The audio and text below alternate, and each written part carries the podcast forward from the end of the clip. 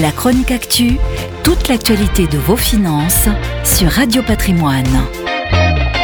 Alors que l'on commence à entrevoir le bout du tunnel de la crise sanitaire, les bureaux et les commerces délaissés par les investisseurs au profit du résidentiel et surtout de la logistique pourraient enfin combler leur retard. Après avoir souligné dans son précédent rapport annuel une divergence croissante entre l'immobilier logistique et résidentiel d'une part et les actifs de bureaux et de commerce d'autre part, la salle Investment Management anticipe une réduction de cet écart au cours de l'année 2022. L'abondance de liquidités combinée à une amélioration des fondamentaux pourrait créer un engouement sur les marchés européens du bureau et des commerces.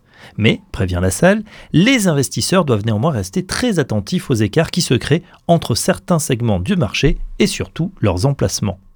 Dans son analyse des opportunités d'investissement pour chacun des segments à travers l'Europe, la salle souligne plusieurs dynamiques. En logistique, les rendements se sont rapidement comprimés en 2021 pour atteindre des seuils sans précédent et tomber pour la première fois en dessous de ceux des bureaux prime en Europe.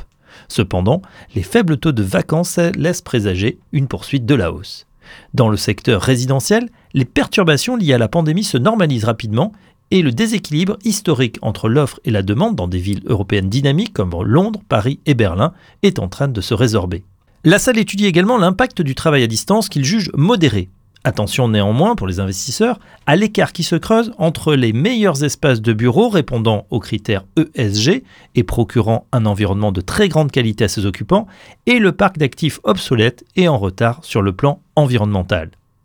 Concernant les actifs de commerce, ceux-ci divergent considérablement en termes de sous-segments, de qualité, de localisation. La reprise des centres commerciaux en Europe est loin d'être assurée, en particulier ceux affichant une forte concentration de locataires de la fast fashion et se comptant sur les grands magasins comme Locomotive. Enfin, les investisseurs dans l'immobilier européen doivent également prendre en compte désormais les risques climatiques croissants qui sont susceptibles d'entraîner une augmentation des investissements et des coûts, comme les coûts d'assurance. Pour la salle, la gestion de l'empreinte carbone du portefeuille immobilier va devenir une donnée clé, investisseurs et occupants se montrant plus disposés à payer pour des lieux offrant des options de mobilité douce, des énergies renouvelables et un meilleur recyclage des déchets et de l'eau. La chronique actu, toute l'actualité de vos finances sur Radio Patrimoine.